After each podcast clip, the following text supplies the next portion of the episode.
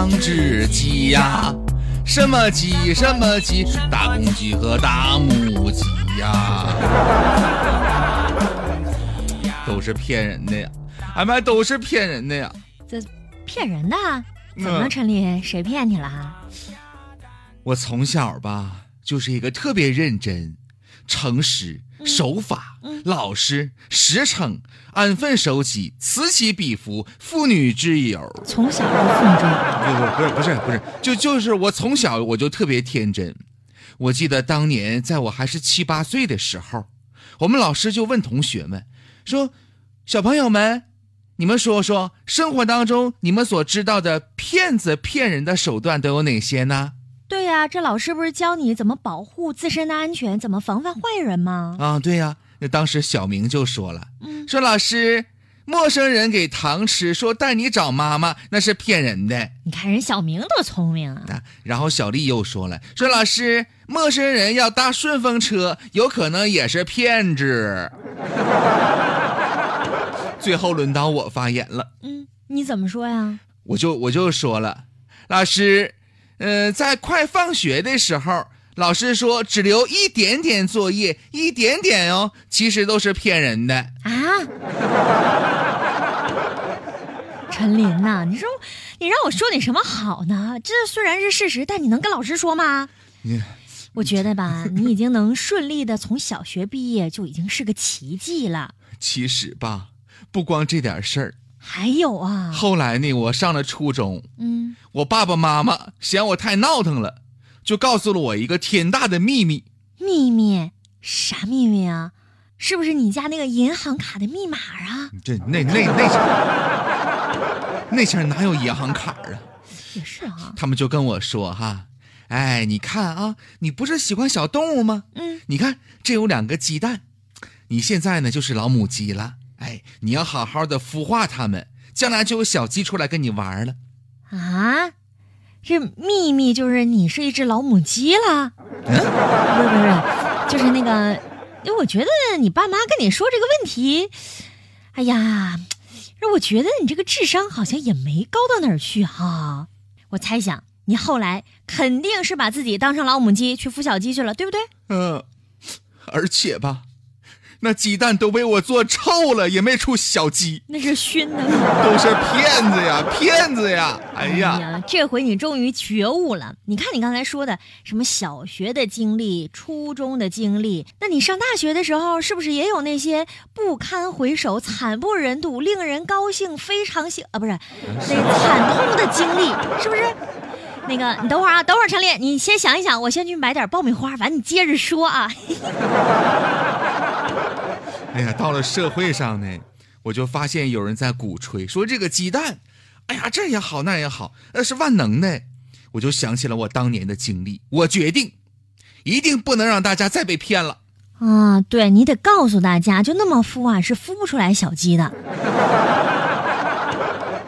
哎呀，陈琳呐，我觉得你要是这么一说，你这个形象还有一点点的高大了。是吧？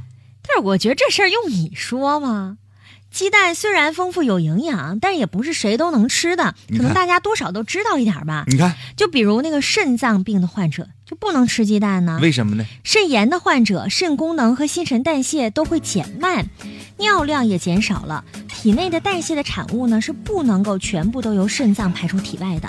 如果说吃鸡蛋过多，就有可能让体内的尿素增多，导致肾炎疾病的加重，甚至会出现尿毒症呢。哎，严重的患有高血压疾病的这个患者呢，也是不能吃这个鸡蛋，或者要少吃鸡蛋，因为吃的过多也会引起肾中动脉的硬化。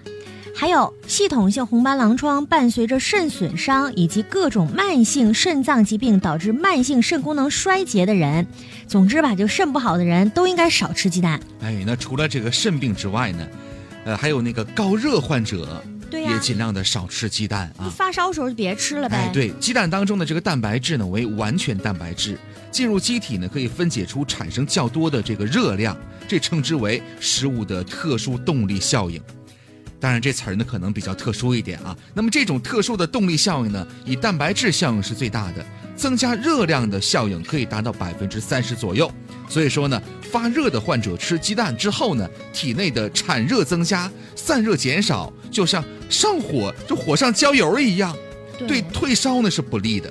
还有肝炎的患者也不要吃的太多。肝炎的患者呢，过多的吃这个鸡蛋黄啊，会加重肝脏的负担，是不利于康复的。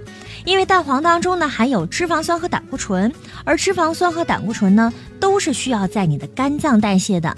你想啊，肝脏本来就生病了，它的负担又过重，当然不利于肝炎的恢复了。所以肝炎的患者也不能吃太多的鸡蛋黄。嗯。另外呢，还有这个坐月子期间啊，经常以鸡蛋为主食，对吧？坐月子的事儿你也明白啊？那那妇女之友吗？都好几年了。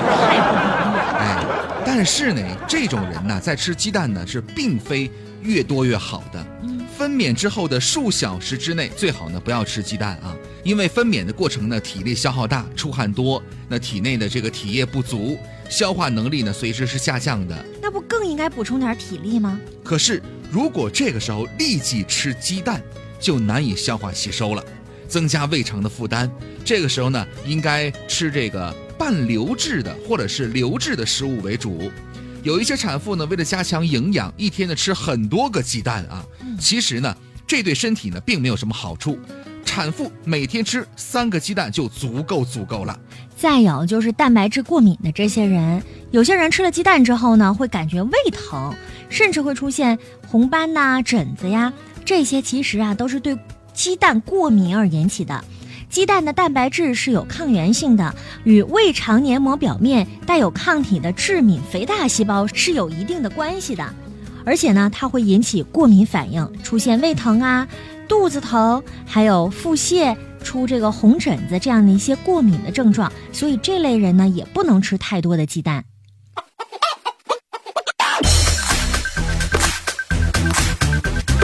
健康三十六计，今日之招：五类人最好少吃鸡蛋。哪五类呢？他们是肾脏病患者、高热患者、肝炎患者、产妇初期人群、蛋白质过敏者。